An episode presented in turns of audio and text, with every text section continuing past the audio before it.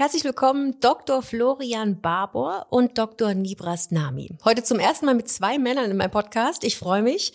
Ihr seid beides Kinderärzte und wir reden über euer Buch High Five, die fünf Säulen einer gesunden und glücklichen Kindheit. Mami, was machst du? Hey, pst, seid ihr leise? Hier wird jetzt getalkt. In Wassen Kinderkram, dem Joy-Podcast mit mir, eurer Ellie.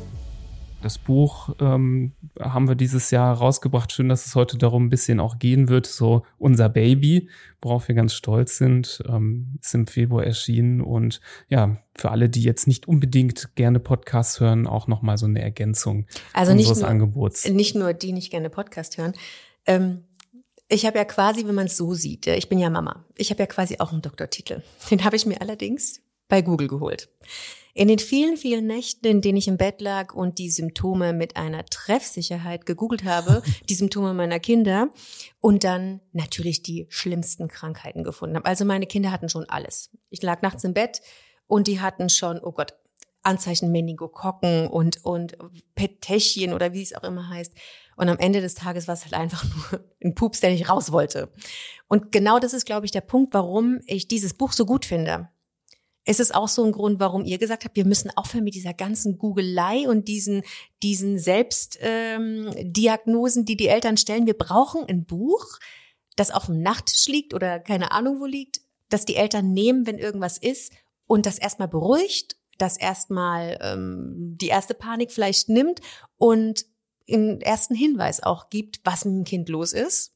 Ja, das ähm, ist natürlich auch eine Intention des Buches, ähm, wobei ich da so ein bisschen, ja, mittlerweile meine Meinung ein bisschen geändert habe. Ich weiß noch, wo wir gestartet sind, haben wir immer gesagt, ja, googeln Sie bitte nicht äh, nach Symptomen, dann, das macht Sie nur verrückt. Und mittlerweile bin ich eher zu der Erkenntnis gekommen, so richtig verbieten kann man es keinem und so richtig dran halten tut sich auch niemand. Nee, klappt nicht. Ähm, und deswegen muss man, glaube ich, wieder Abstand nehmen von dieser Empfehlung, sondern wir als Kinderärzte sehen jetzt uns in der Pflicht, den Eltern, wenn sie googeln, was Vernünftiges anzubieten. Und das können natürlich so Angebote sein online, wie der Podcast aber auch Eltern, die online nach Literatur suchen, die sie lesen möchten zur Kindergesundheit, finden dann auch so ein Buch. Also natürlich, äh, nur weil man googelt, heißt nicht, dass man nicht auch ein Buch lesen würde. Und da haben wir dann gedacht, kommt das ergänzt noch mhm. hinzu. Die fünf Säulen einer gesunden und glücklichen Kindheit. Jetzt ist es so, den meisten Eltern, wenn die sich Literatur holen, wenn es um Schlaf geht etc., die suchen ja nach so einem, nach so einem wie so ein Rezept oder wie so ein Fahrplan. Die wollen ein Buch, die haben ein Problem, die bestellen sich ein Buch und dann wollen sie da so den Fahrplan, wie es auf jeden Fall gelingt. Was sind denn die fünf Säulen? Welche fünf Säulen machen denn meine Kinder gesund und glücklich? Mhm. Ja, wie du schon sagst, ist das Rezept, nach dem jeder sucht, wie man so die eigenen Kinder gesund und glücklich ähm, großziehen kann. Das ist natürlich, äh, das wird vielerorts gesucht und viele Menschen hätten das gerne. Und das merken wir natürlich auch und haben wir in den letzten Jahren auch im Rahmen des Podcasts gemerkt und merken wir natürlich auch in unserer klinischen Tätigkeit, dass es da großen Bedarf gibt und viele Fragen gibt, wo wir uns überlegt haben, wie kann man denn diese Fragen möglichst verständlich und vielleicht auf den Punkt gebracht beantworten. Und genau da hat sich das ja rauskristallisiert, was jetzt vor uns liegt, nämlich das Buch mit den fünf Säulen der, der gesunden Kindheit, wo wir uns mm, im Kopf zusammengereimt haben und ähm, zusammen erschlossen haben, was es, worauf es ankommt. Und das sind eben, das ist nicht nur ein Detail, wo man sagt, ja, Kinder müssen, was weiß ich, gesund essen und mhm. dann sind sie gesund und glücklich und alles ist in Ordnung, weil so einfach ist es natürlich nicht, die Ernährung aber ist natürlich zum Beispiel eine dieser fünf Säulen, auf die es drauf ankommt. Weil wenn ich mein Kind, wenn ich da nicht dafür sorge, dass mein Kind gesund ernährt wird, ich mein Kind gesund ernähre und da diese Lieferanten der Energie in Ordnung sind, die da in das Kind hineinkommen, dann würde ich schon mal einen großen Fehler machen und würde ich schon mal nicht das Optimum rausholen können. Mhm. Also die Ernährung ist schon mal eine der fünf Säulen. Wir können uns ja die Säulen zuwerfen. Mhm. Genau. Also vielleicht nochmal so zum Konzept. Was wir uns halt eben gedacht haben, ist eben nicht was äh, hinzuschreiben, was man immer so im Akutfall aufschlagen möchte. Also es gibt Mhm. ja so Ratgeber, die so ein bisschen A bis Z, ich Mhm. mach schlag auf B wie Bauchschmerzen, weil das Kind das gerade hat, sondern wir hatten das eher uns gedacht als äh, gute Vorbereitung ähm, für eine Elternschaft, immer mit dem Ziel vor Augen, dass die Kinder gesund groß werden. Zum einen als Vorbereitung, das zu lesen. Dann kann man es natürlich auch nochmal rausholen, wenn man den Akutfall hat. Mhm. Aber es sollte so ein bisschen was anderes sein als diese ganzen Klassikerbücher, die man kennt, wo man immer so bedarfsgerecht rein, Mhm, mhm. reinschaut. Ne? Und die Ernährung ist eben so ein Thema, wo man, äh, wo viele anfangen, sich mit zu beschäftigen, wenn es nicht funktioniert. Ähm, was aus unserer Sicht oft ein bisschen zu spät ist. Man kann vieles schon so vielleicht mit Vorbereitung gewisse Bahnen lenken, wenn man die Kenntnisse hat und darauf vermehrt achten. Und es spielt ja schon eine Rolle auch, wenn das Kind ja noch gar nicht geboren wurde. Aber ich will jetzt die Säule jetzt nicht nochmal wiederholen. Der große erste Teil, die Säule Nummer eins, ist die Vermeidung schwerer Krankheit. Ähm, das beruht aus unserer Sicht eben auf zwei Untersäulen. Das ist zum einen, dass man ausreichend Kenntnisse hat über Erkrankungen, dass man weiß, okay, bei diesem Warnsignal sollte ich in die Kinderarztpraxis gehen, aber auch cool bleiben kann, wenn man weiß, ja, das Symptom, das kann ich jetzt erstmal abwarten. Mhm. Also so ein bisschen von beidem. Ne? Okay. Etwas beruhigend, aber auch die Sinne schärfen, ähm, weil wir werden ja auch oft gefragt, ja, ihr macht ja tolle Arbeit, dann könnt ihr die Eltern mal beruhigen, dann laufen sie nachts nicht immer in die Notaufnahme. Das stimmt, das ist eins unserer wichtigen Ziele, aber auch die Sinne zu schärfen für die wirklich gefährlichen Dinge. Mhm. Und die versuchen wir in dem Buch auf jeden Fall herauszukristallisieren. Zum Beispiel? Ja, beispielsweise Klassiker ist zum Beispiel Fieber, wo wir ganz klar sagen, Fieber in den ersten drei Lebensmonaten muss immer ernst genommen werden, erfordert immer auch eine Vorstellung ähm, in der Kinderarztpraxis. Ähm, wir beschreiben zum Beispiel auch die typischen Zeichen von Luftnot, die manchmal bei Kindern sehr subtil sein können, wo es dann zum Beispiel nur so ganz leichte Einziehungen zwischen den Rippen geben kann. Aber auch zum Beispiel so Sachen wie ja, Nackenschmerzen bei Kindern, wenn der Nacken plötzlich steif ist, wenn sie gleichzeitig Fieber haben. Das kann auch mal ein Hinweis sein auf eine Hirnhautentzündung Mhm. zum Beispiel.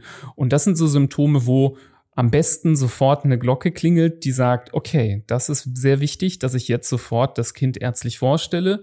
Und es hilft, wenn man das vorher einmal gelesen und gehört hat, denke Mhm. ich. Und wir haben schon häufig Feedback bekommen, mehr natürlich zu unserem Podcast, weil wir den länger machen, dass eben auf Basis dieser Vorbereitung Sachen rechtzeitig erkannt worden sind. Mhm. Und das wollen wir eben mit dem Buch auch. So kann man schwere Krankheit vermeiden, weil man geht ja dann früh genug äh, in die Klinik oder zum Kinderarzt oder zur Kinderärztin.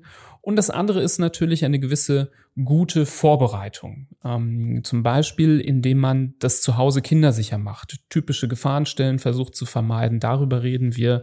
Aber auch eine gute Hausapotheke hat, ähm, die nicht zu groß ist, zu viel Unnötiges hat, aber die Kernsachen doch beinhaltet. Was sind so die Kernsachen? Die Kernsachen sind zum Beispiel natürlich ein gutes Thermometer, ein gutes Erste-Hilfe-Set zur Wundversorgung, ähm, hier und da mal auch, was die Wundheilung ähm, ja fördert und unterstützt, äh, wohingegen manche andere Sachen, irgendwelche Notfallzäpfchen, die man dann zum Beispiel bei Pseudokrupp äh, benutzen könnte, die braucht man natürlich nur zu haben, wenn Mhm. es wirklich auch mal so einen Fall gegeben Mhm. hat. Ne, und da versuchen wir das so ein bisschen einzuordnen. Auch der ganz deutliche Hinweis, dass alle Eltern nach Möglichkeit bitte einen Erste-Hilfe-Kurs speziell für Kinder auch nochmal machen. Auch wenn man vor drei Jahren vielleicht mal beim Führerschein da saß, bei den meisten ist es aber auch noch deutlich länger her. Und ähm, in so Gefahren, Gefahrensituationen, Klassiker zum Beispiel, Kind fällt vielleicht in den Pool oder in den Teich, ne? kann ja auch Oh mal Gott, passieren im Urlaub. Mhm. ist eine Horrorvorstellung. Ähm, man muss aufpassen, aber es kann theoretisch immer mal passieren. Mhm. Oder Kind fällt von der Wickelkommode zum Beispiel. In den meisten Fällen passiert ja zum Glück nichts, aber wenn mal was ist, dann sollte man wissen, was man tun muss. Mhm. Und ähm, das können wir natürlich im Buch nicht ganz abbilden, so ein Erste-Hilfe-Kurs, aber wir reden über Erste Hilfe und wieso es wichtig ist, so Kurse zu machen aus unserer Sicht. Und auch damit kann man schwere Krankheit vermeiden, indem man gut vorbereitet ist. Jetzt haben wir also schon die Ernährung und die, die medizinische, das ein, medizinische Einnorden so ein bisschen. Ähm, kommen wir mal ganz kurz zurück zur Ernährung. Gebt ihr da auch tatsächlich wie so Ernährungsberater Tipps? Also lass den Zucker weg oder wie fängt der, der, der Übergang von Stillen oder Fläschchen äh, zu Brei? Also wie weit geht es da dann?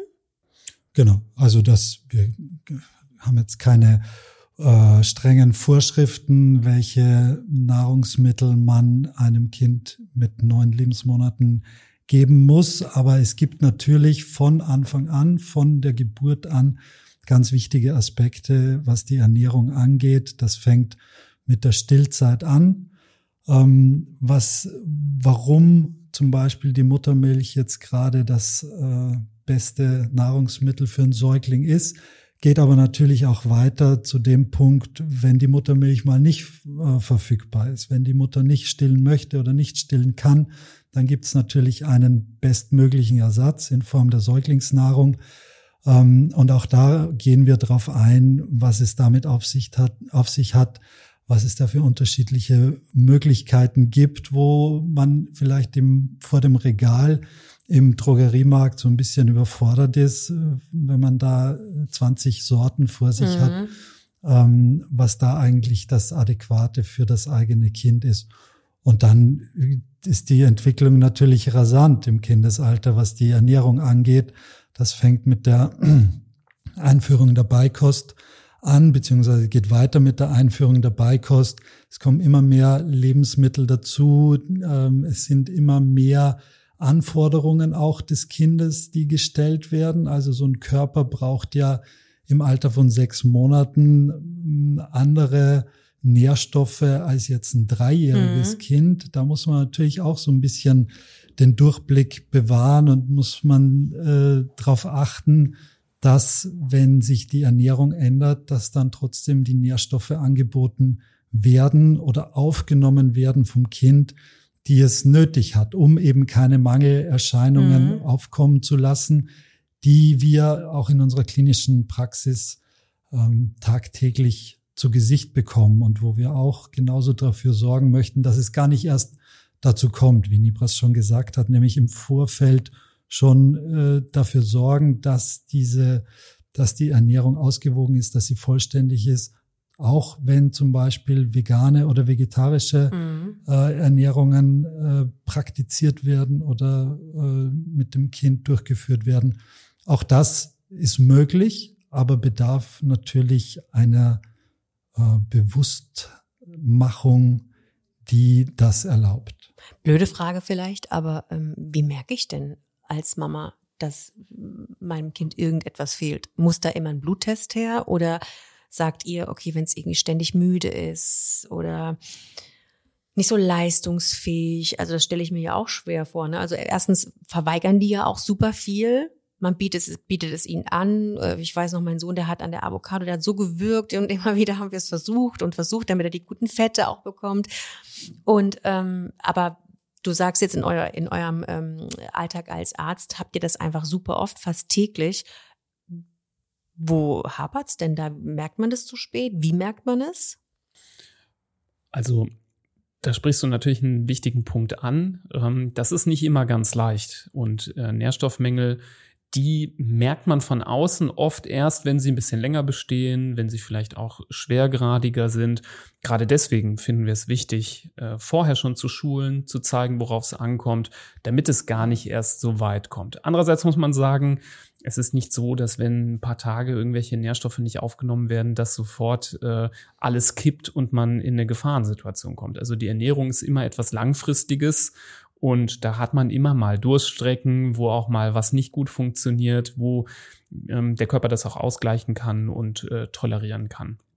Aber du hast vollkommen recht, wenn es langfristiger schon Probleme gibt, dann merkt man das zum Beispiel an der Entwicklung, dass die nicht richtig mhm. abläuft. Mhm. Ne? Das fällt manchmal bei der U-Untersuchung auf, manchmal fällt es den Eltern aber auch selber auf, ne? im Vergleich vielleicht mit anderen Kindern. Also körperliche Entwicklung oder das sprachliche Genau. Okay. Ne, das kann ähm, auf allen Ebenen mhm. sein. Mhm. Ähm, es können aber auch mal so die Leistung sein, die dann vielleicht schlechter wird. Ne? Wenn man jetzt zum Beispiel an die Klassiker, an den Klassiker einer Anämie, also einer Blutarmut denkt, die meistens äh, aufgrund eines Eisenmangels auftreten kann, zum Beispiel typischerweise bei Kindern, die sehr, sehr gerne sehr viel Milch trinken, um was die Eisenaufnahme zum Beispiel stört. Mhm. Haben wir regelmäßig Kinder, die bis zum zweiten Geburtstag eigentlich fast nur Milch trinken und dann schon irgendwo einen Eisenmangel haben, die daran gewöhnt sind, die aber, wo man schon merkt, dass sie blass sind, schlapper sind vielleicht als andere.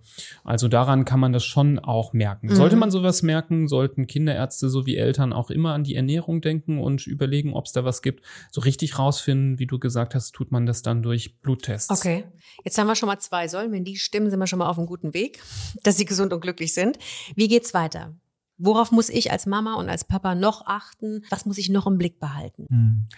Ja, die nächste Säule war für uns oder ist für uns das Immunsystem. Das ist sicherlich das, ich sage jetzt mal, das medizinischste Kapitel in unserem Buch.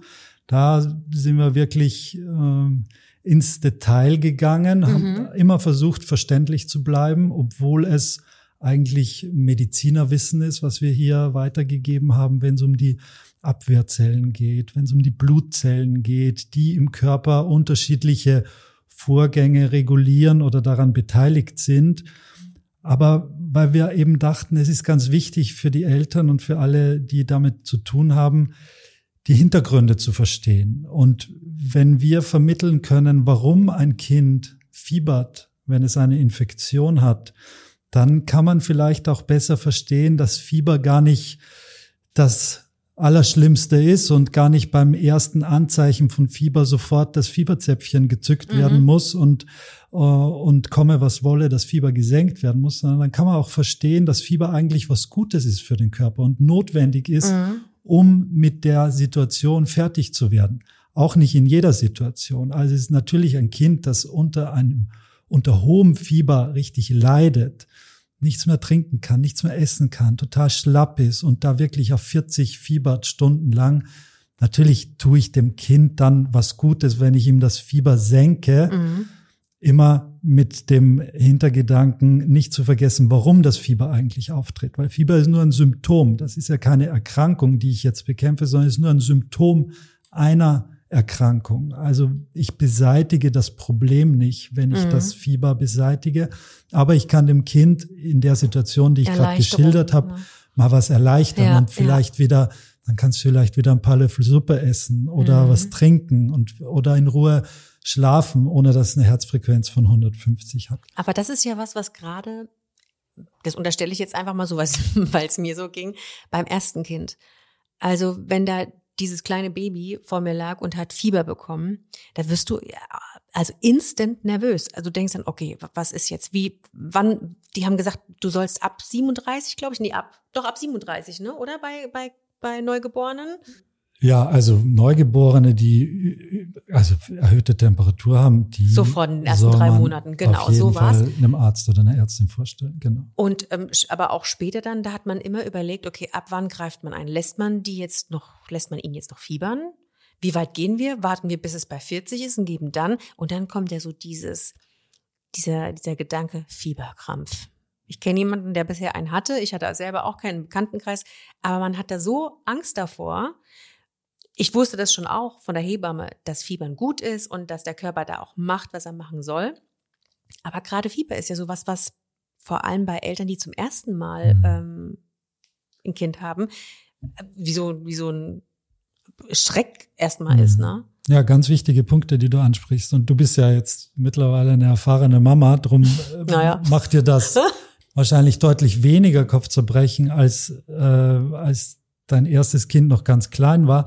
Aber genau die Situation, die du schilderst, Angst vor Fieber, Angst vor Fieberkrampf, ich wage zu behaupten, dass wenn du in der Situation unser Buch gelesen hättest und vor allem auch eben das Kapitel über Fieber und auch über Fieberkrämpfe, das steht auch da drinnen, dann bist du gleich um eine ganze Ecke ruhiger, weil du mehr verstehst, warum es dazu kommt. Mhm. Du liest, dass ein Fieberkrampf zum Beispiel gar keine schwere Erkrankung ist. Das sieht schrecklich aus für die Eltern, aber ist keine schwere Erkrankung, keine Epilepsie oder so. Und mit all dem Wissen, das da drin steht, könntest du, glaube ich, viel beruhigter und besonnener an die Sache herangehen mhm. und kannst dann auch vielleicht so einen Schritt zurückgehen und sagen, okay, was ist denn jetzt los? Mein Kind hat Fieber, aber das ist ja gar nicht mehr neugeboren. Das mhm. ist ja mhm. schon eineinhalb Jahre alt. Es geht ihm ja gut zwischen den Fieberschüben, auch wenn es im hohen Fieber dann gar nicht so gut ist. Und es trinkt ja eigentlich noch und es hat ja Rotz und, und Husten. Das wären Punkte, wo du dann sagst, okay, das habe ich gelesen. Wie so eine kleine das Checkliste. kann ich jetzt, das kann ich einschätzen Mhm. besser. Oder genau das Gegenteil, dass du sagst, das, da stimmt jetzt irgendwas nicht. Und das Fieber ist durchgehend und das Kind kommt gar nicht mehr zu Kräften und es hat Kopfschmerzen dazu und es ist zu klein. Und dann weißt du, okay, ich muss ins Krankenhaus mit dem Kind einfach mal angucken lassen, weil ich kann es selbst nicht mehr adäquat einschätzen. Stimmt es eigentlich? Ich habe irgendwann mal gehört, dass das Immunsystem, so wie es ist, angeboren ist und man an der, wie sagt man denn jetzt, an der, man kann es nicht steigern, man kann es nicht stärker machen oder äh, irgend, ich weiß gar nicht, wie ich es ausdrücken soll. Also die, die, so wie das Immunsystem ist, das ist angeboren. Ist das so richtig? Nee, das ist so nicht richtig. Ähm, Dass es einen angeborenen Teil des Immunsystems gibt, das ist richtig. Also wir kommen alle quasi mit so einer Grundausstattung zur Welt. Es wäre Mhm. auch schlecht, wenn nicht, weil dann wäre das Überleben ganz schwierig, weil das Kind geht ja schon bei Geburt einmal durch den Geburtskanal, wo natürlicherweise auch Erreger vorhanden sind und auch im ersten Kontakt auf der Haut überall sind Erreger. Ähm, Die Kinder kommen mit dem Nestschutz auf die Welt, also einem zusätzlichen Booster an Antikörpern, die ähm, die Kinder von der Mutter auch mitbekommen. Aber es gibt auch ein erworbenes Immunsystem. Ein Okay. äh, Immunsystem, was mit der Zeit ja trainiert werden muss, ähm, was Erfahrungen sammelt und dann diese Erfahrungen auch abspeichert für die Zukunft, dass wenn zum Beispiel ein Erreger nochmal in selber Form auftaucht, dass man viel besser und schneller reagieren kann. Ne? Das ist ja das Grundprinzip auch, wieso zum Beispiel Impfungen funktionieren.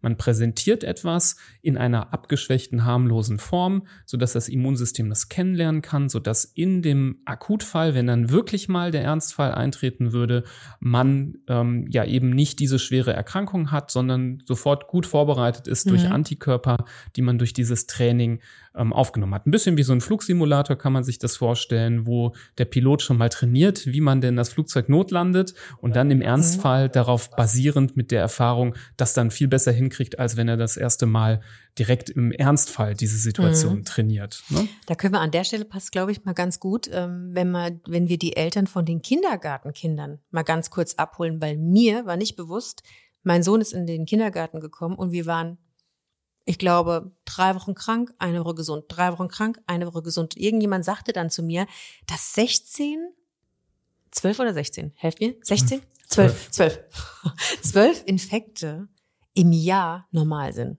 Genau, auch darauf gehen wir nochmal ein und beschreiben, ähm, dass das gerade am Anfang des Lebens im Kleinkindalter, diese Kita-Zeit, Kindergartenzeit, dass das nicht untypisch ist, dass man dort ähm, sehr, sehr viele Infekte in einem Jahr hat. Wir haben sehr viele Eltern, die sehr besorgt Mhm. sind, die sich vorstellen und sagen, mein Kind ist andauernd krank, immer wieder. Wird Eigentlich nicht mehr gesund. Ne? Wird nicht mehr gesund. Und in den aller, allermeisten Fällen steckt dahinter nur eine normale Entwicklung. Und ähm, das typische Rumreichen von Infektionen in der Kita und alles, solange das alles in einem Rahmen ist, der nicht gefährlich ist. Also wenn da jetzt keine ja, schweren Krankheiten durchgehen, wie Masern zum Beispiel, weil nicht ausreichend Kinder geimpft sind, sondern es eher harmlose Sachen sind, Erkältungen, Klassiker sind auch so Sachen wie Hand-Fuß-Mund-Krankheit. Das sind- Zweimal hatten wir das. Genau, das sind Erkrankungen oder das Drei-Tage-Fieber. Das Mhm. sind Erkrankungen, die natürlich nicht Spaß machen, ähm, die die Kinder schon ordentlich krank machen, die aber in aller aller Regel keine bleibenden Schäden hinterlassen. Ne? Wovon man natürlich abgrenzen muss, die Erkrankungen, die selten auch mal Probleme machen können, gegen die wir ja zum Glück größtenteils impfen können. Ne? Windpocken, Mhm. Masern zum Beispiel, dann gibt es noch den Keuchhusten. Das sind alles Sachen, wir reden auch im Buch drüber, die sind ein bisschen in Vergessenheit auch geraten. Deswegen gibt es heutzutage wahrscheinlich auch Menschen, die immer wieder hinterfragen, warum muss man denn da Ja. überhaupt impfen? Und wir erinnern in dem Buch nochmal ganz eindeutig, ähm, warum und zeigen nochmal auf, was das für furchterregende teilweise Erkrankungen sind. Äh, Diphtherie zum Beispiel haben wir zum Glück heute sehen wir nicht mehr als Kinderärzte, kennen wir eher so aus dem Studium. Ähm, und da können wir sehr, sehr froh sein, weil früher sind viele Kinder, die sich im Kindergarten damit angesteckt haben, daran gestorben. Mhm. Und ähm, das sind Dinge, die äh, ja auch, finde ich, zu den Kenntnissen dazugehören, dass man mal gehört hat, diese Erkrankungen, gegen die man impft, was ist das denn eigentlich? Das ist ja was auch ganz schönes, eigentlich dahinter? Das ist ja auch ein ganz schönes Päckchen. Also kann man ja den Eltern erstmal gar nicht gar nicht übel nehmen, dass man sich fragt, okay, gut, jetzt noch eine und noch eine und eine Sechsfachimpfung und das, ich habe, ich habe, also ich weiß auch gar nicht mehr, wie viel das am Anfang sind, aber dieser Gedanke, auch wenn man jetzt nicht irgendwie ein Impfgegner oder so ist, schleicht sich ja trotzdem bei irgendwie mal so ganz kurz ein, wo man so sagt, oh Gott, dieses kleine Wesen, das ist, das kann doch nicht mehr irgendwie reden und wir sind schon wieder da beim Impfen. Und mhm. ähm, wie du gesagt hast, das ist, glaube ich, ganz gut da zu sagen, ja, die gibt's nicht mehr oder tauchen nicht mehr so auf. Genau aus dem Grund, weil wir einfach komplett einmal durchgeimpft sind, ähm, dass man da einfach nochmal so ein bisschen sensibilisiert, weil es sind ja schon, wie viel sind's am Anfang? Sechs, wie viel sind's denn? Die, da genau. kriegen ja recht reingeknallt. Zehn, Sechs und zehn. vorher noch eine andere. Ja, ja. nach einem Lebensjahr dann nochmal vier.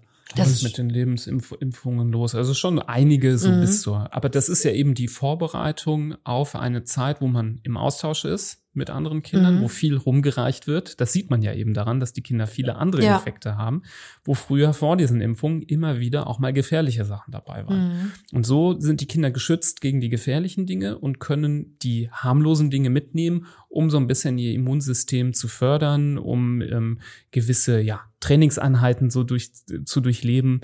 Ähm, das ist in dem Sinne dann äh, gut. Aber dass man das alles hinterfragt und sich wundert, das ist ja auch völlig normal mhm. und dass man drüber nachdenkt, was ist das denn eigentlich nochmal? Ja. Ne?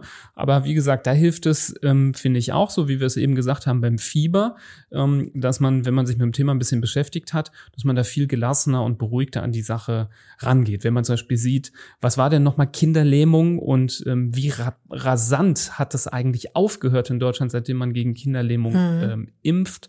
Dass es quasi verschwunden ist über zehn Jahre und dann auf einmal weg vom Fenster war. Ähm, da erkennt man, wie toll diese Sachen sind und keine dieser Erkrankungen würde man sich wünschen, nur mhm. annähernd. Ne?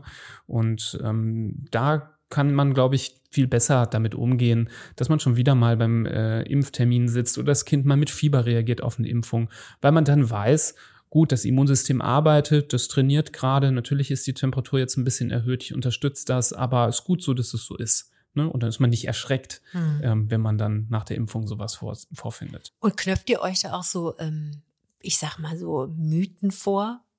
Also ich kann mir vorstellen, da kommen bestimmt so einige Eltern, die dann irgendwie sagen, ja, ähm, Neurodermitis, weil geimpft oder eben mir fällt jetzt gerade gar kein Autismus ist der Klassiker. Autismus? Okay, das habe ich noch nie gehört. Mhm. Autismus, weil geimpft? Es gibt äh, Leute, die propagieren, dass äh, Impfungen Autismus auslösen. Das okay. ist so ein ähm, leider so ein Märchen, was seine Wurzeln hat von einem englischen Arzt, der aber eigentlich Chirurg war, der wie man nachher herausgefunden hat, gegen Geld versucht hat, da einen Zusammenhang herzustellen, ähm, das auch nicht offengelegt hat, dass er da so hohe, hohe Geldsummen für bekommen hat. Der ist dann auch, ist dann alles aufgeflogen, die Studien sind zurückgenommen worden. Okay. Er hat seine Approbation entzogen bekommen, darf auch gar nicht mehr als Arzt arbeiten, aber leider hat sich das dann gehalten, dieses Thema. Und es gibt etliche Studien, die das schon wieder widerlegt haben. Und trotzdem aber kommen die Eltern noch? Es hält sich. Ähm, zum Glück haben wir das nicht so oft im Alltag, mhm. aber wenn man das Internet so durchforstet, dann findet man immer wieder so mhm. Meinungen,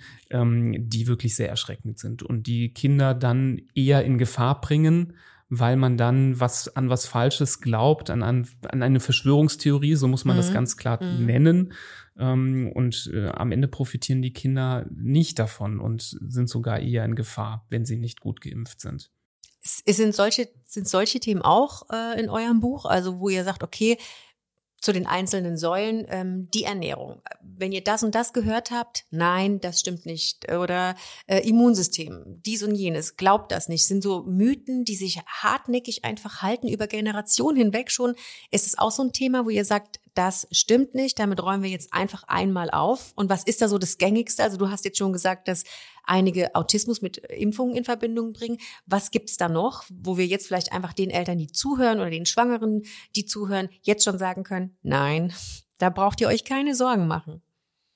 Gibt es da sowas, was ihr im Buch auch aufgegriffen habt? Wir greifen das natürlich auf aus dem einfachen Grund, weil wir uns weil wir versuchen, uns professionell und objektiv mit, dem, mit den Themen auseinanderzusetzen. Und dann stoßen wir aber auf beides. Wir stoßen auf Mythen, die sich vielleicht hartnäckig gehalten haben, die vollkommener Blödsinn sind und wo wir dann auch damit aufräumen können.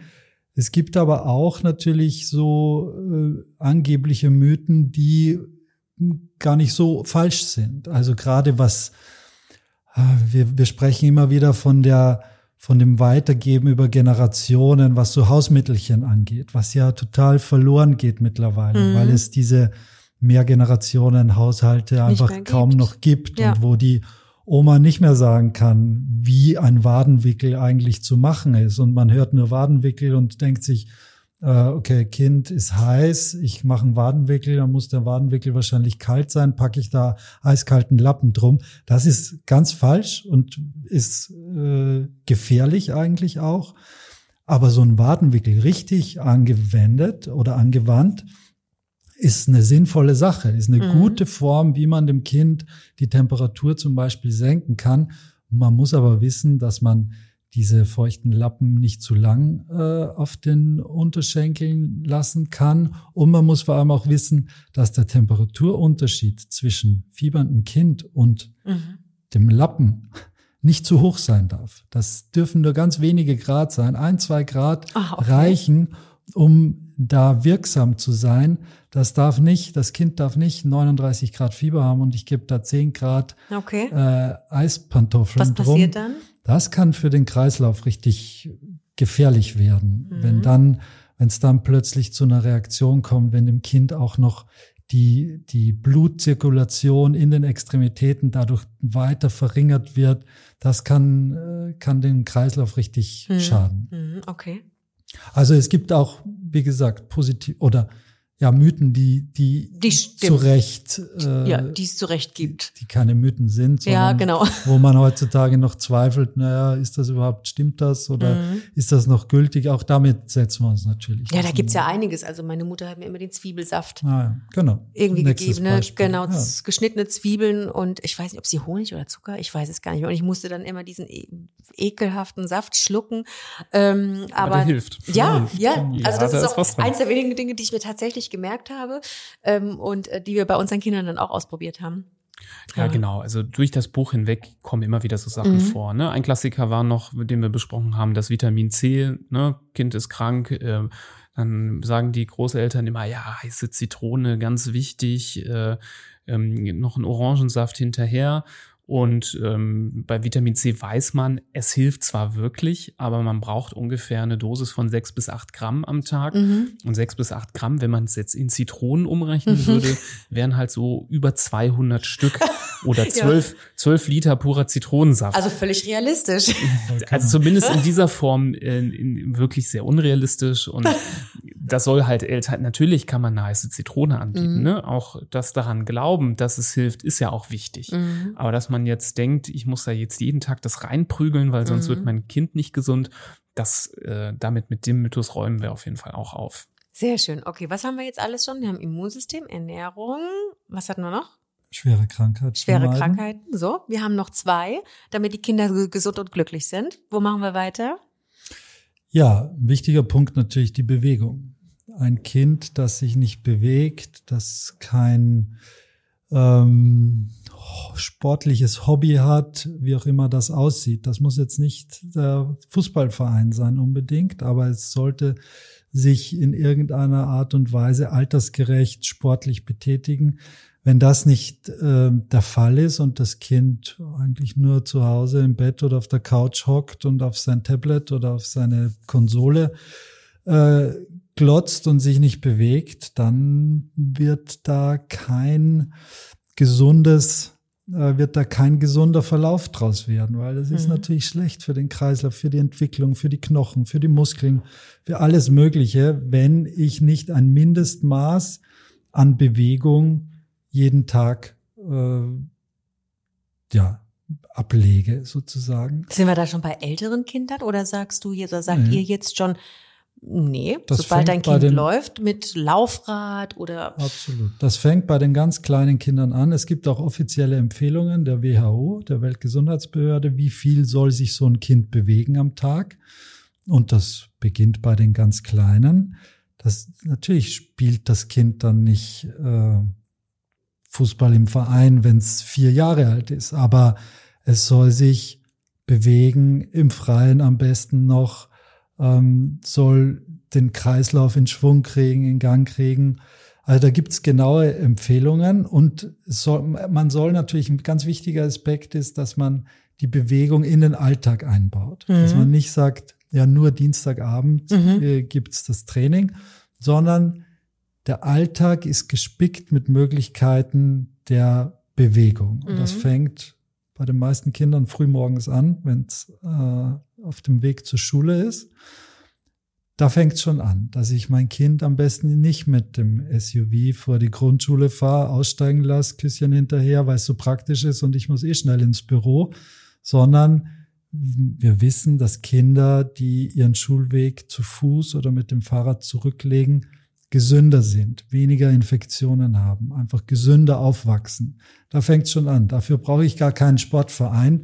Dafür brauche ich nur morgens und nachmittags den Schulweg, der zurückgelegt wird.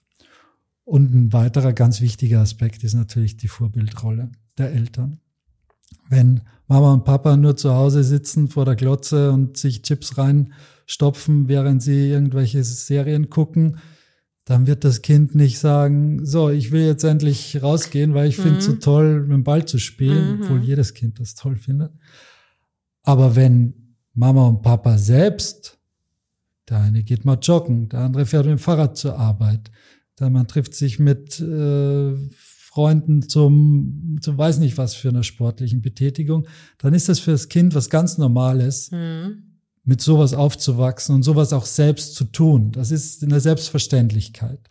Also das Vorbild der Eltern ist gerade was die Bewegung, ist immer wichtig, aber gerade was die Bewegung angeht, so ein ganz wichtiger Schalter, der das zu einer absoluten Normalität machen kann oder eben auch zu was ganz Außergewöhnlichem, weil es eh in der Familie niemand macht, was natürlich schlecht. Das sind alles so Riesenthemen und ähm, wir können die hier auch leider nur alle so ein bisschen anschneiden. Ihr sollt euch ja auch das Buch dann holen oder den Podcast von euch auch nochmal hören. Ähm, aber ich würde jetzt nochmal ganz kurz drauf eingehen. Tablet und Handy, das ist auch ein Riesenfeld. Jetzt seid ihr Ärzte und ihr habt die Kinder täglich vor euch. Habt ihr da schon, kann man da jetzt schon sagen, ihr stellt so eine Veränderung fest? Also, dass es mehr Kinder werden, die dicker sind oder die motorisch zum Beispiel gar nicht mehr altersgerecht entwickelt sind. Hat das so ein bisschen zugenommen? Ist es schon so, dass man da eine, ähm, ein Fazit zieht? Nee, ein Fazit nicht. Wie sagt man denn dazu? Dass man jetzt schon eine Veränderung feststellt? Ja, die Entwicklung ist ganz klar und die geht ganz klar in die falsche Richtung. Das kann man so auf jeden Fall unterschreiben, dass die Kinder immer trotzdem, obwohl ich, obwohl das Gesagte von mir gerade eben eigentlich so ganz normal klingt mit dem Schulweg und mit dem Vorbild und mit normal Sport machen. Es wird immer seltener, dass Kinder sich ausreichend bewegen, dass sie die Zeit finden und auch die Gelegenheit finden für Bewegung und nicht stattdessen eben vor dem Tablet, vor dem Handy sitzen Mhm. Und die Screen Time, also die Zeit vor dem Bildschirm, äh, einfach zu Lasten der Bewegungszeit geht. Und dass die Auswirkungen sehen wir auch tagtäglich in der Klinik. Die Kinder werden immer, äh, es gibt immer mehr adipöse Kinder, also mit ähm, zu hohem Körpergewicht. Es natürlich äh, nehmen auch die chronischen Erkrankungen zu, auch bei Kindern, wie Diabetes beispielsweise. Mhm. Und das prägt die Kinder fürs Leben. Wir wissen, dass Kinder, übergewichtige Kinder werden zu einem sehr hohen Prozentsatz übergewichtige Erwachsene. Die kriegen das nicht mehr, Nicht mehr weg. weg, ne? Und übergewichtige Erwachsene haben ein sehr, sehr hohes Risiko für etliche chronische Erkrankungen, Diabetes, Herz-Kreislauf. Ähm, da gibt's vieles, was einem schlicht und ergreifend das Leben verkürzt, Mhm. weil es eben ähm, mit einer Morbidität verbunden ist.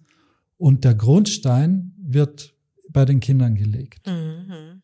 Gut, also habt ihr gehört, Handy weg, Tablet weg, zumindest irgendwie eine Balance finden. Ja, weil du kannst Auch ja auch nicht zu so, Maßen, genau. genau. du kannst ja auch nicht in unserer, das ist halt nun mal jetzt unsere Gegenwart und auch unsere Zukunft und da kannst du ja auch nicht zu so digitalen Idioten dann am Ende irgendwie erziehen, so ein bisschen mit, mit Sinn und Verstand, ne? Also, meine dürfen es jetzt noch gar nicht, aber die sind auch drei und fünf, bald Mhm. vier und fünf.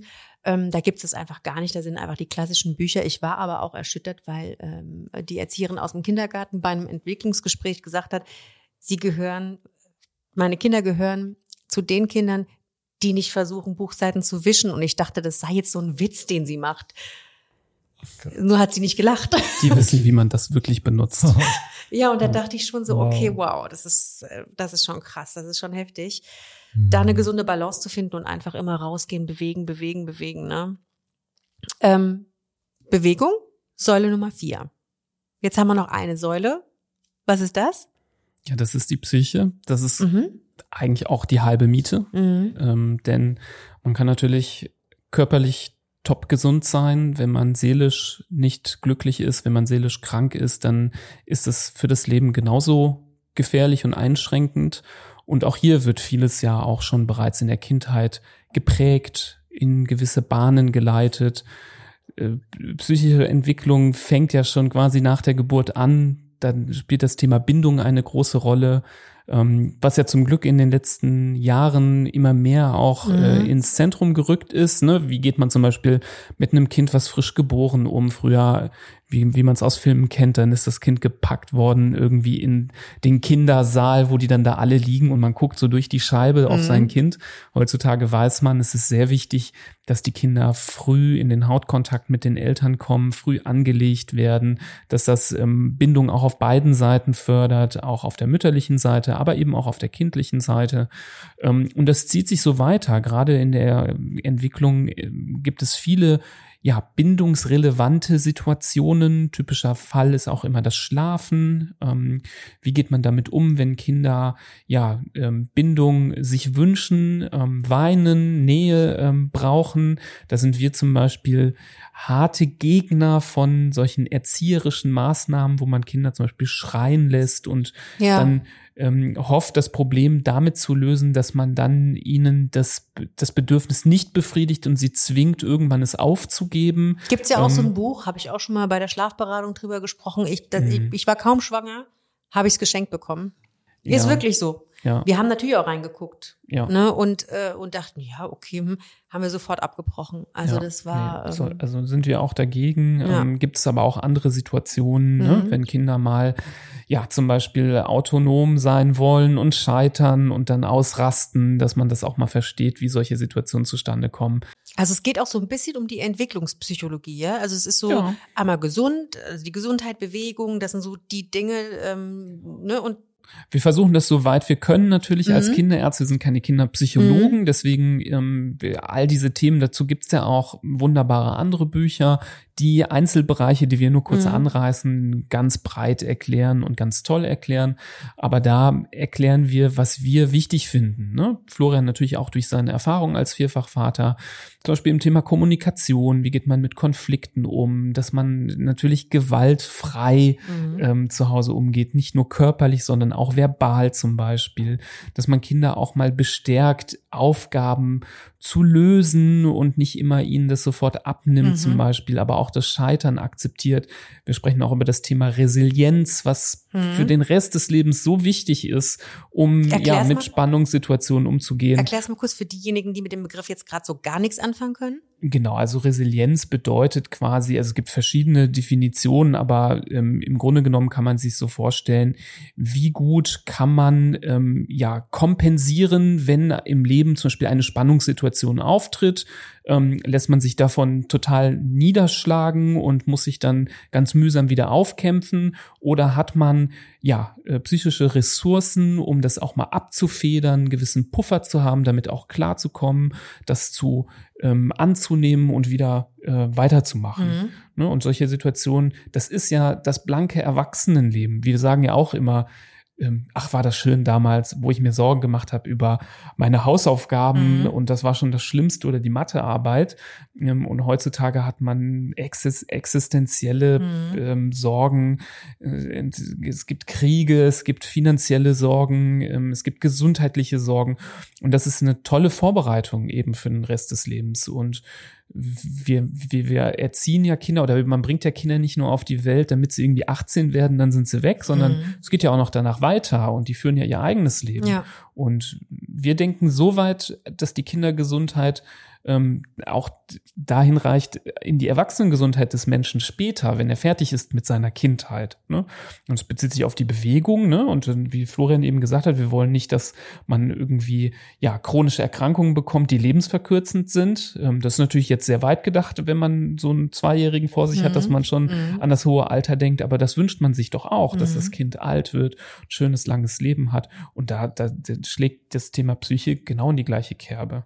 Finde ich, glaube ich, das Schwierigste, weil es so wenig, also weil es wahrscheinlich am wenigsten greifbar ist, oder? Also bei einer, das Kind hat Fieber, kann ich nachschlagen. Aber die Psyche, das ist ja so, jetzt auch diese Resilienzen, zu wissen, wie mache ich das denn, dass mein Kind später mal mit einem guten Topf an Energiekonflikten begegnet, das ist ja irgendwie sehr, sehr viel schwieriger für eine Mama und für einen Papa zu greifen, oder? Hm. Ja, auf jeden Fall. Es gibt auch hier gibt so etwas, wo, woran man sich entlang hangeln kann und in das Thema wahrscheinlich nur so ein bisschen unter die Oberfläche einmal gucken kann, aber wo man schon Impulse auch bekommt und wo einem was mitgegeben wird, worauf man achten sollte. Mhm. Das ist jetzt kein, ähm, also wenn du jetzt das Thema Resilienz ansprichst, natürlich ist das ein, ein Thema, das auch die ganze Kindheit dauert. Weil egal, ob ich jetzt meinen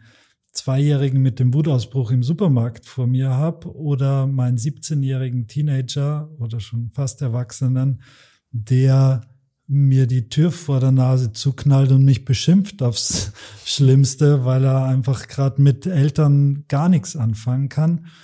Ähm, das sind natürlich sehr individuelle Aspekte, die da zu beachten sind. Aber wenn ich weiß, dass es die Resilienz überhaupt gibt und was es ist und welch, dann kann ich mir auch schon mehr herleiten und das, darüber haben wir auch geschrieben, welche Aspekte da wichtig sind und dann, dann kann dieses Thema auch mehr Raum einnehmen und dann gibt's dieses Thema überhaupt. Und ich glaube, ganz viele Familien haben damit so bewusst gar nichts am Hut mhm und machen das alles nach bestem Wissen und Gewissen und das äh, bei vielen geht's gut und bei manchen geht's schief und bei dem Rest ist so, ja, könnte besser sein, aber ist auch keine Katastrophe. Aber wenn man sich dessen bewusst ist, wie wichtig äh, das alles für die Psyche des Kindes ist, auch diese Schritte durchzumachen, die Nibras erwähnt hat, mit dem Schlaf oder ne, die Eingewöhnung im Kindergarten, wo das Kind das erste Mal allein gelassen wird. Plötzlich geht die Mama mhm. raus und ist nicht mehr da oder der Papa und dann steht es plötzlich mit einer neuen Bezugsperson, mit einer neuen Vertrauensperson da. Wie wichtig diese Momente sind, die vielleicht für die Eltern jetzt so, oh, endlich mein Kind ist jetzt bei der Tagesmutter, endlich kann ich wieder arbeiten oder endlich kann ich mich wieder um, um meine Themen kümmern. Aber für das Kind ist es natürlich ein existenzieller Schritt, der sehr gut begleitet mhm. werden will, damit das gut über die Bühne geht und ehrlich gesagt keinen Schaden hinterlässt und mhm. nicht das Vertrauen angeknackster hinterlässt, als es vorher war. Und das sind schon so Momente, wo ich quasi mein Kind stärke. Ist das so das, was du Absolut. den Eltern sagst? Also, weil jetzt meine nächste Frage wäre gewesen, wie mache ich denn das bei einem kleinen Kind? Also, da gibt's ja jetzt so den, ich will es gar nicht sagen Trend, weil das ist mal so ein bisschen negativ behaftet, aber da gibt's ja jetzt so die Empfehlung, Affirmationen, also sich abends zu dem Kind hinzusetzen und zu sagen, ich bin stark, ich bin mutig, ich verdiene Liebe. Das ist ja nichts, was in einer Situation entsteht. Das ist ja etwas, was ich mhm. abgegrenzt von meinem Alltag abends zum Beispiel vorm Schlafengehen mache. bringt sowas denn auch? Äh, Hat das einen Mehrwert oder ist es Also- ein bisschen Quatsch? Es muss natürlich stimmig sein. Ja, wenn ich meinem Kind am Abend erzähle, wie stark es ist und tagsüber am Spielplatz ihm aber das Gefühl gebe, dass es nicht genug ist und dass es eigentlich eh alles nur falsch macht, dann wird ihm da dieses Gebet am Abend auch nichts helfen, weil das Gefühl, das das Kind Mhm. den restlichen Tag hat, ist ein ganz anderes. Das fühlt sich dann nur bedroht vom Liebesentzug der Mhm. Eltern beispielsweise. Das hilft dann auch nicht, wenn ich dann am Abend da sitze und sage, oh, Du also wirst ich- geliebt. Genau. Mhm. Umgekehrt, wenn tagsüber das gut läuft und das Kind sich wirklich geborgen fühlt, gut aufgehoben fühlt, geliebt fühlt und geliebt ist und ein gut gebundenes Kind ist sozusagen, dann ist das abendliche äh, Sprechen darüber, ja, schadet wahrscheinlich nicht, aber würde ich von der Wertigkeit und von der Wichtigkeit hinten anstellen, weil eben viel wichtiger ist, was ist, was erlebt das Kind? Die bindungsorientierte Begleitung, die, ne, Genau. Dass man eben einfach von so Sachen bekommt, wenn es hinfällt, zu sagen, nein, ist nicht schlimm, ist nicht schlimm, steh auf, du brauchst jetzt gar nicht heulen, ne, was ja auch so so ein Ding nicht ist. zulassen, genau. Ja, genau. Also, dass man stattdessen auf Augenhöhe und sich das Kind schnappt und sagt, ey, was passiert? Tut's jetzt weh? Jetzt bist du hingefallen und so. Das ist, ist A und, A und O für ein starkes Kind später. Mhm. Genau. Sehr gut.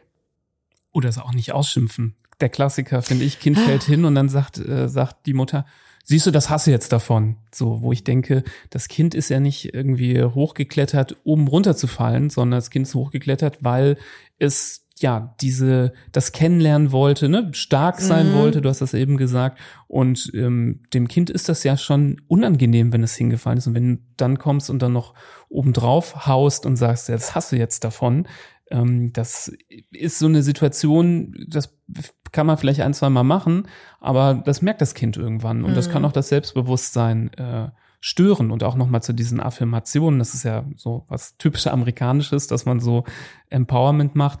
Mach es lieber durch Handlungen, ne? Wenn dein Kind irgendwo hochklettern will und du selber Angst hast, klar, wenn es jetzt irgendwie super gefährlich Ja. ist, dann nicht. Aber auf dem Spielplatz, wo ja so ein Turm extra steht, damit Kinder hochklettern, gibt's genug Eltern, die sagen, nein, mach das nicht, das ist gefährlich. Nein, das ist ein Spielplatz ähm, und wenn das wirklich äh, ähm, schrecklich gefährlich wäre, dann da. gäbe es das Ja, nicht. Ja, so ja. viel so viel Urvertrauen darf schon ruhig sein. Mhm. Und da muss man auch selber als Eltern, glaube ich, über seinen Schatten springen und sagen, ich finde es jetzt gerade irgendwie macht mir das mulmiges Gefühl, aber wenn mein Kind da jetzt hochklettert und diesen Erfolg für sich verzeichnet und wir dann am Abend auch noch sagen, so, das hast du richtig super gemacht, du bist Mhm. echt ein starker Typ, dann stärkt das sowas von das Mhm. Selbstbewusstsein und die Kinder nehmen das wirklich für die Zukunft auch mit. Ne? Mhm. Und das nur weil es jetzt geklettert ist, heißt nicht, dass wir jetzt nur das, die Kletterqualität gestärkt haben, sondern das stärkt das Kind in vielen Ebenen. Ne? Andere Probleme mal zu lösen, andere Sachen mal zu bewältigen, ne? sowas hochklettern, das ist ja nicht nur symbolisch, Mhm. ähm, das, oder das ist auch symbolisch ja mal was bewältigen, so über einen Berg zu kommen. Und da kann man, glaube ich, seinen Kindern ganz viel, äh, ganz viel Tolles, ähm, ja, ermöglichen, wenn man sie damit begleitet. Ne? Da das hatte ich ist, glaube ich, ganz wichtig. Da hatte ich auch einen super, einen, einen richtig schönen Podcast mit Hanna Blankenberg. Und da haben wir nämlich genau über dieses Thema Schimpfen gesprochen und auch über die Situation, dass man sagt, Mensch, das habe ich dir jetzt doch gesagt. Und, ne, und da habe ich auch mich beobachtet. Und das ist ja ganz oft die Angst. Das ist ja gar nicht, dass man in dem Moment das Kind jetzt dafür bestrafen will, dass es nach dem dritten Mal sagen oder so, da drunter geklatscht ist von diesem Kletterturm. Das ist so die eigene Angst, dass ihm jetzt, also mir geht's so, dass dem Kind irgendwas passiert ist und dann ist so, Mensch, ich hab's doch gesagt, du sollst doch da nicht so.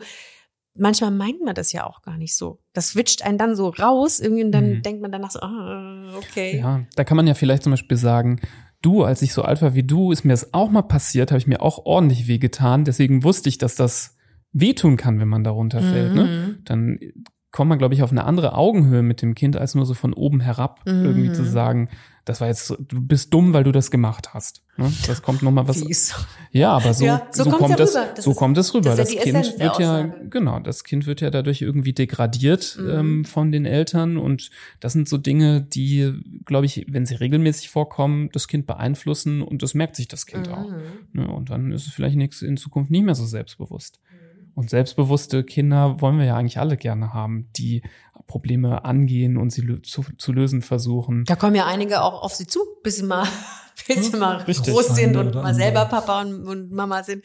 Da gibt's ja einiges zu erledigen. Deswegen ist das natürlich das Ziel und sollte auch das Ziel sein, dass sie gesund sind, selbstbewusst, stark. Oh Gott, was die in der Schule alleine schon durchmachen, da will man gar nicht drüber nachdenken. Ähm, kommen wir mal zurück zu eurem Buch. Das sind, wir haben es, wir haben es jetzt wie gesagt alles nur so ein bisschen angerissen. Das sind viel zu große Themengebiete, um da irgendwie nochmal detaillierter drauf einzugehen. Für wen habt ihr das Buch geschrieben? Für Schwangere, für ähm, Eltern, die schon Kinder haben oder für Mamas, Frauen und Männer, die schon Kinder haben?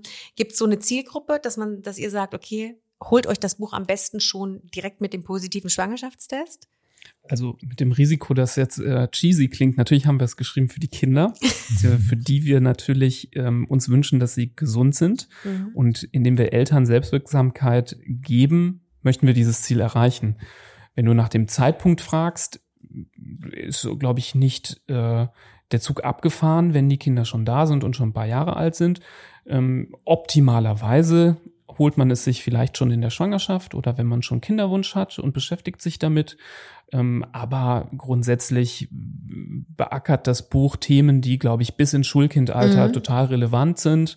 Und natürlich gibt's dann, je erfahrener man ist, den einen oder anderen Aspekt, den man schon gut durchgemacht hat oder auch mal ein Kapitelchen, was man auch durchaus mal überspringen kann, einen Unterbereich. Aber ähm, ja, das ist, glaube ich, für alle Eltern geeignet, solange die jetzt nicht beide irgendwie, beide Kinder irgendwie kurz vorm Abitur stehen, dann ist vielleicht, Und 19. vielleicht ein bisschen zu spät, aber Dann, in dann allen anderen Fällen, in allen Dann, anderen genau, dann, genau, in dann allen anderen Fällen passt es, glaube ich, immer. Und ich glaube, wenn man zum Beispiel ähm, so die, die Kinderzeit begleitend immer wieder mal aufschlägt, nachdem man es einmal durchgelesen hat. Und wir haben uns ja extra bemüht, es so zu schreiben, dass es kurzweilig ist, dass man auch Spaß hat, auch wenn die Kinder zum Beispiel noch gar nicht da sind, es einmal komplett zu lesen, Mhm. dass man dann sich erinnert, ah ja, da haben sie ja in dem Kapitel drüber gesprochen, jetzt hole ich es noch mal raus. Und guck nochmal nach, ne? Genau, jetzt gucke ich nochmal nach. Also am besten liest man es einmal komplett, Mhm. schon als Vorbereitung und dann in den Einzelsituationen ähm, guckt man nochmal rein. Perfekt. Es ist also ein rundum Ratgeber von allen von allen Bereichen eigentlich kann man sagen. Ne? Da habt ihr ja nichts ausgelassen. Es sind die körperlichen, die medizinischen Fakten, es ist die Psyche. Das heißt also, wenn ihr jetzt schwanger seid, ähm, wenn ihr Kleinkinder habt oder auch jüngere Kinder habt, ähm, dann holt euch das Buch High Five, die fünf Säulen einer gesunden und glücklichen Kindheit. Dann seid ihr, glaube ich, ganz gut gewappnet. Und vor allem, wie du schon so schön cheesy gesagt hast, vor allem eure Kinder sind dann äh, gewappnet für alles, was da kommt, weil da kommt ja einiges, das wissen wir. Vielen Dank. Haben wir irgendwas ausgelassen? Haben wir irgendwas vergessen, wo, ihr- wo ihr sagt, äh, okay, Ellie, müssen wir noch mal eben kurz. Nö, ich glaube, dass die fünf Säulen haben wir, glaube ich, ausgiebigst oder ja, ausgiebigst nicht, aber gut angerissen. Ich glaube, das Bonuskapitel ist schon auch nochmal eine Erwähnung wert. Es sind nämlich nicht nur die fünf Säulen, Mhm. die äh, ganz wichtig sind für unsere Kinder, sondern ähm, wie wir es genannt haben, auch das Fundament, auf dem die fünf Säulen stehen. Und für uns äh, ist das Fundament für eine gesunde und glückliche Kindheit ein gesunder Planet, muss man sagen. Mhm. Also wir haben auch das Bonuskapitel über unseren Planeten und darüber geschrieben, was im Moment vorgeht, worauf zu achten ist, gerade was den Klimaschutz angeht Mhm. beispielsweise. Ein ganz wichtiges Thema, das natürlich ähm, bei aller Liebe zu unseren Kindern ähm, es nichts hilft, wenn ich jetzt dem Kind alles zugutekommen lasse und die Erde, auf dem das Kind äh, aufwächst, aber nicht mehr zu gebrauchen ist. Ja. Und da muss man schon auch in der heutigen Zeit und gerade die jungen Eltern und vielleicht auch nicht mehr so die jungen Eltern ähm, äh, ein Hauptaugenmerk darauf legen, dass wir diesen Planeten so unseren Kindern übergeben, dass er auch weiter gut bewohnbar Ja. ist. Und insofern war uns das schon auch wichtig, da auch den Finger drauf zu legen und ein paar Daten und Eckdaten darüber abzuliefern, was eigentlich wichtig ist in, auf diesem Bezug, in diesem Bezug. Sehr gut. Sehr schön. Ist ein zweites Buch geplant? Da gibt's doch bestimmt noch sehr, sehr viel mehr, oder? Klar, wir haben uns natürlich auch irgendwo eingeschränkt, ähm, dass das Buch nicht explodiert. Mhm. Ähm, man könnte über jedes dieser fünf Säulen ein eigenes, Buch schreiben. Mhm. Ähm, ein zweites ist noch nicht geplant, aber wer weiß. Das Ja. ist wie, wie mit den Kindern. Plötzlich ist Ja. es da. Plötzlich ist das zweite da. Plötzlich hat man vier. Keiner weiß, Genau. keiner weiß, wie es, ge- wie es gegangen ist. Nur meistens ist es nicht so, dass man plant einzuschreiben, kommen zwei auf einmal raus. Das ist dann zum, zum Glück nicht so. Da, ich hatte eine, eine Mama, eine Drillingsmama im Po- im Podcast, die hat sich, ähm, es war eine künstliche Befruchtung und die hat sich zwei einsetzen lassen und eine hat sich noch geteilt. Oh, wow. Die hat ja dann Oh, drei wow. bekommen. Das ist Also kann ähm, auch passieren. So, Ja. also vielen lieben Dank, es hat total Spaß Ja, gemacht. uns auch. Danke dir auch. Dank. Ich werde, ich habe das Buch schon zu Hause und ähm, ich bin, wie gesagt, als Mama von zwei Kindern, ich schaff's nur seitenweise, zwei seitenweise zu lesen. Dann schlafe ich ein. Vielleicht, Ähm, ja? da fällt mir noch ein, Ja. kannst du ja auch mal das Hörbuch probieren. Es gibt das Buch nämlich auch als Hörbuch. Ach ja. Ähm, das ist vielleicht auch noch ein Schläfst Hinweis. nach einer Seite. wenn man äh, zu Hause so gar nicht zum Lesen kommt, aber vielleicht äh, Der- regelmäßig mal im Zug sitzt Ja. oder im Auto, dann kann man das Buch Das auch tue ich hören. ja, das tue ich äh, für unseren Podcast. Stimmt. Da bin ich ja ständig unterwegs mit äh, Zug und Auto. Heute Düsseldorf. Ganz, ganz toller, angenehmer, ähm, professioneller Sprecher, der unser Buch eingelesen hat. Matthias Schervenikas heißt er, Okay. glaube ich. Hat eine ganz tolle Stimme und kann man ganz super zuhören. Also, Na also. kann ich auch nur sehr empfehlen. Na, also sehr gut. Also, Mamas, Papas, Frauen und Männer da draußen. Es gibt den Podcast von den beiden. Es gibt das Buch zum Lesen und zum Hören. Das ist doch schön. Vielen lieben Dank. Ich hoffe, wir konnten euch äh, da draußen ein paar Tipps geben. Und euch beiden vielen lieben Dank, dass ihr euch die Zeit genommen habt. Als Ärzte und als Papas, bald Papa, ist das ja, da ist die Zeit ja rar. Das weiß ich selbst. Sehr Vielen, gerne. vielen lieben Dank. Sehr gerne. So, das war's für heute. Das war Was ein Kinderkram, der Joy-Podcast für euch von mir, eurer Ellie. Damit ihr absolut nichts verpasst, abonniert unseren Podcast und folgt uns auf Insta. Ich freue mich auf euch. Mami, Mami, komm bitte.